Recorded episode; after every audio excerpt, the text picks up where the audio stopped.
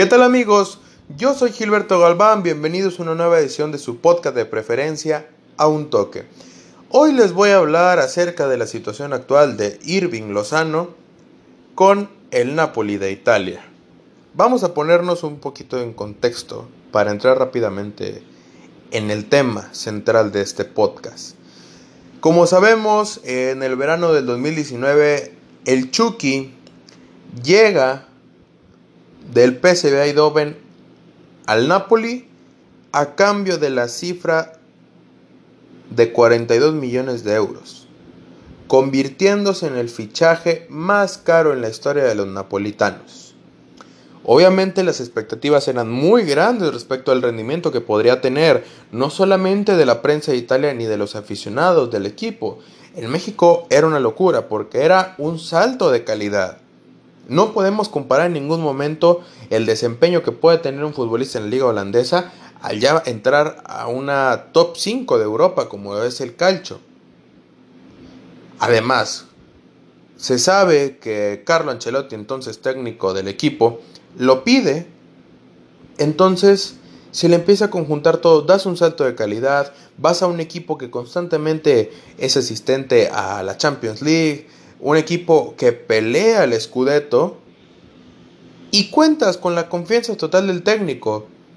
El contexto de Lozano, al menos en el papel, resultaba precioso, resultaba muy favorable. Ancelotti empieza a experimentar con Lozano. Le ve capacidades y lo pone de punta. Obviamente no un 9 referente para bajar balones activar segunda línea. Un punta que ataque al espacio con su velocidad, que le permita al equipo un respiro cuando los estuvieran atacando. Irving Lozano hace un debut excelso, mete gol contra la Juventus de Turín y todavía se pierde uno. A pesar de que el Napoli eh, termina derrotado ese encuentro, la prensa alaba y ven Irving Lozano al boom de la temporada. Los resultados empiezan a venir a menos y el rendimiento del Chucky también. Y no porque hubiera tenido un exceso rendimiento, simplemente que los minutos fueron bajando. Hay un problema entre el presidente y dueño del club de Laurentis con los futbolistas, con Carlo Ancelotti, lo cual deriva a un castigo al plantel y a la salida, al cese del italiano. ¿Qué pasa después? Llega Gennaro Gattuso al mando del equipo del sur de Italia. Un contexto totalmente distinto a lo que Carlo te ofrece. En estilo de juego, en manejo de vestidor, en las formas, muy distinto. ¿Cuál fue el saldo del Chucky con Ancelotti? Bueno, tres goles, el de la Juventus, como le comentaba. En Champions se estrena ante el Salzburg. Y hay un empate a uno con el Milan en el cual el Chucky eh, se hace presente con la anotación. Ahora, antes de seguir, eh, pues con el desempeño posterior al parón de, por la pandemia del coronavirus, yo quiero tocar un tema el cual se hizo muy famoso en México aficionados, periodistas, criticaron y satanizaron la figura de Gennaro Gattuso, DT del Napoli, al grado de decir que no lo quería. Por ahí escuché que hasta estaba coludido para que el Chucky no tuviera actividad. Todo desencadenado porque Gatuso no le daba juego, porque él lo dijo. O sea, Lozano no, no, le gusta. No, no es el estilo de futbolista que él prefiere. Los aspectos se los voy a comentar más adelante. Pero ese es el tema principal en esa polémica. Satanizaron a Gatuso. Y le quitaron responsabilidad a Lozano. Y es algo que todavía no entienden. A ver. El señor Gatuso está en todo su derecho de que no le guste Irving Lozano por las formas en las que él juega, tal vez las características no se adaptan. A ver, Irving Lozano, el Chucky, es un jugador el cual le favorece un contexto con espacios para correr. No es un jugador driblador. Es un jugador que recortando a velocidad puede crear desequilibrio.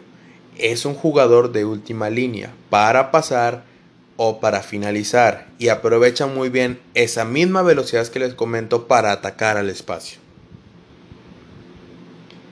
Hay un aspecto fundamental en lo que pide Gatuso a sus futbolistas y el cómo quiere que juegue sus equipos y es que las alas, los volantes, los extremos tienen que tener sacrificio defensivo.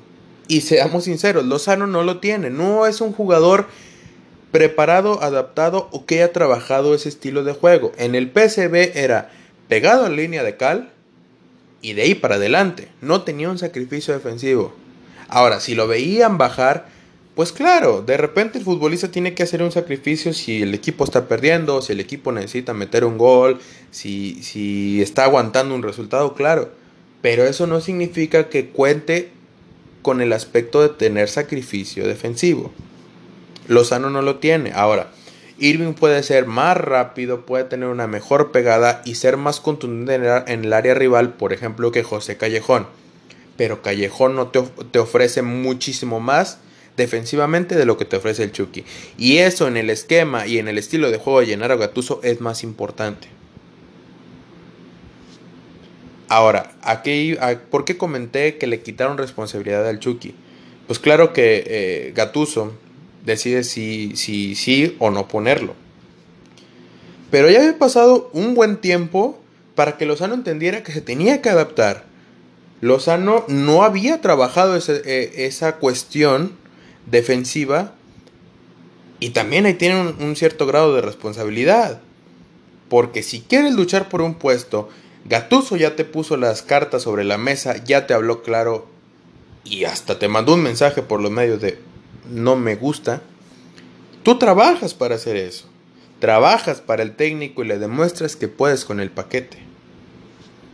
Pero el público mexicano prefirió, como le dije, satanizar las decisiones de, Rino que ya no digo matar o cuestionar un poco lo que hacía Lozano para ganarse ese puesto en el 11 titular. Ahora, el Napoli me parece que disputa su último partido por allá de febrero y luego regresa hasta el 13 de junio en la semifinal de la Copa Italia contra el Inter. A pesar de que la FIFA y el Calcio habían aceptado la modalidad de cinco cambios para evitar las lesiones de los futbolistas que de no competir nada a volver al nivel élite después de tres meses de estar parados, no lo meten con los cinco cambios. Tres días después de ese partido, el diario italiano Corriere dello Sport saca información acerca de Lozano y Gattuso. El técnico napolitano corrió del entrenamiento al Chucky por falta de actitud, por apatía. Después salen declaraciones en conferencia de prensa en la cual no menciona el nombre, pero era claro que se refería a él. Palabras más, palabras menos, Gatuso menciona que no le importa no tener un futbolista en el entrenamiento si no está dando el máximo, si no está al 100%. Es más, prefiere no tenerlo ahí. Llamada de atención del Chucky. Me acuerdo perfectamente ese día. Volvieron a criticar de arriba abajo la postura del italiano, del ex jugador del Milan. Y sacaron versiones que hasta ya ponían a Mino Rayola, el agente del Chucky, buscando el equipo. Y me acuerdo perfectamente que varios periodistas, yo en mis redes sociales hice incluso una encuesta. ¿Ustedes qué harían? si fueran el Chucky. ¿Pelearían por un lugar en el Napoli para demostrar que puede jugar en ese contexto? A todas luces, diametralmente opuesto a lo que él vivía en Holanda. ¿O busca otro club? Que es muy respetable si así lo hiciera, porque todavía lo puede hacer. Y Después sale una versión en la que el mexicano y el técnico hablaron de la situación, hubo un perdón, una disculpa eh, de parte creo que del Chucky, y Gattuso acepta que Lozano salga a la banca un día después, cuando se jugaba la final de la Copa Italia ante la Juventus, en la cual eh, los napolitanos se terminan coronando. Vuelve a no tener actividad. ¿Qué pasa después de ahí? Regresa a la Serie A. Hasta el momento el Napoli ha disputado 5 partidos. Traduciéndolo a minutos, 450 posibles. ¿Sabe usted cuántos ha visto, ha tenido actividad Irving Lozano? 107. Muy poquitos. Pero hay que entender la situación previa, por eso es que se los expliqué. El Elas Verona recibe al Napoli, el Napoli lo vence dos goles por cero, el Chucky ingresa al 84, seis minutitos. Pero muestra cositas. Y lo más importante, anota gol de la manera menos usual de Lozano, créame. Gol de cabeza. La celebración eh, es con furia.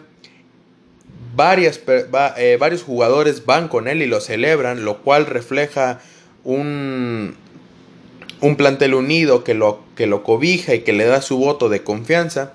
Inmediatamente la cámara enfoca a Gatuso, Gatuso serio, sin ninguna reacción, sin ningún aspaviento.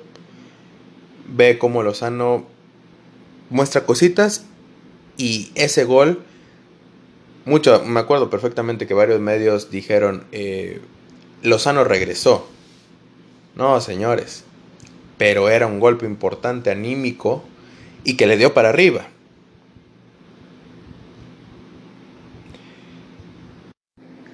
Después el Napoli gana como local 3-1 al Spal y el Chucky ingresa al 65.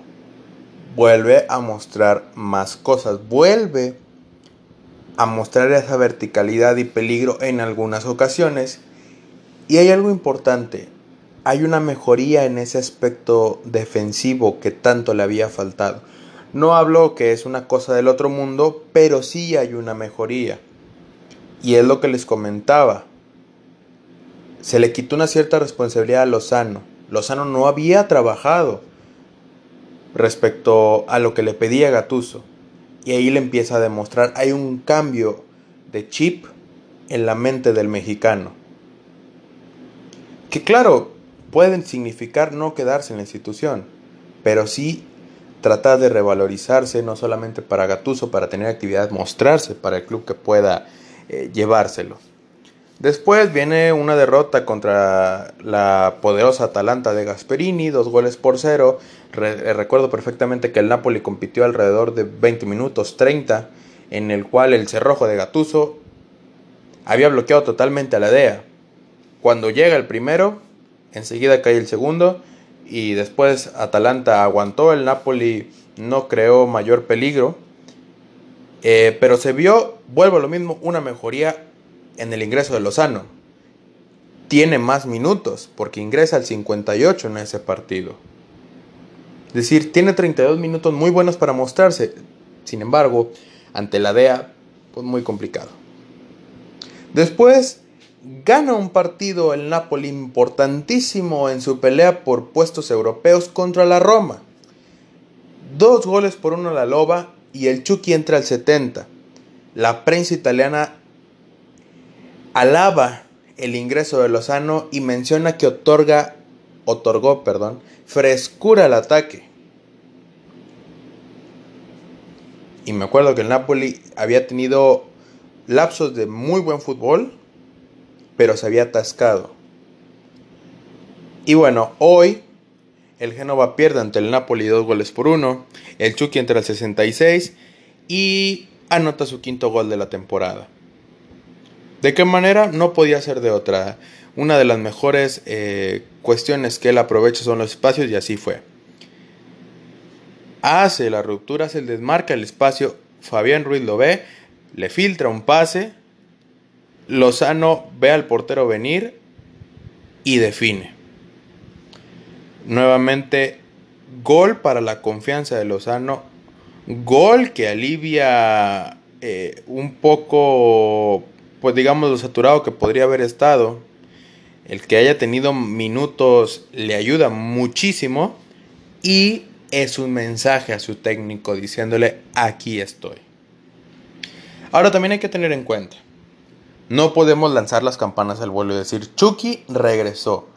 El Chucky es vital para el Napoli. Si bien hoy ante el Génova su gol representa tres puntos de oro para los napolitanos, no significa o no da garantía que el Chucky se va a quedar la siguiente temporada en el Napoli. Como les decía, estas participaciones sí le ayudan a decirle a Gatuso, aquí estoy, sí ha mejorado aspectos que le faltaban. Y Gatuso lo ha dicho, Lozano requiere espacios para jugar. Su velocidad es, muy buena y ha ido mejorando. Hoy precisamente declara, no le regalé nada, se merece todo lo que tiene y creo que ahora está mostrando cosas muy buenas.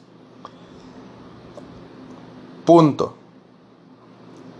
Señores, la actividad de Lozano, antes incluso de la expulsión del entrenamiento, estaba presupuestada. O dígame usted, ¿cómo llevaría a sus futbolistas si le menciono, Napoli juega su último partido el último día de febrero? Es decir, todo marzo, todo abril, todo mayo y mitad de junio, casi cuatro meses, no jugaron, no tenían actividad, perdieron el ritmo de competencia. Los minutos para Lozano estaban asegurados, mas no sabíamos en qué dimensiones. No sabíamos el escenario al que se enfrentaba el Chucky. Hay un antecedente de esa misma naturaleza de Gatuso con un futbolista del plantel. En febrero, Gatuso expulsa al brasileño Alan al medio de contención y pasa lo mismo que ahora el futbolista le responde. Una llamada de atención, un jalón de orejas, un mensaje subliminal que afecta a la cabeza del futbolista para bien. Para bien de él individualmente y para bien del equipo, el colectivo, y en lo cual más trabaja Gennaro Gatuso. Porque el que diga que Gatuso no es buen técnico, discúlpeme, no ha visto mucho fútbol. El que no tenga un cartel sobresaliente como técnico y le haya llegado la oportunidad es porque se lo ha ganado porque lo buscó en divisiones inferiores, lo buscó en equipos modestos. Gatuso es un perro, señores. En su fútbol así lo reflejaba la intensidad 100%.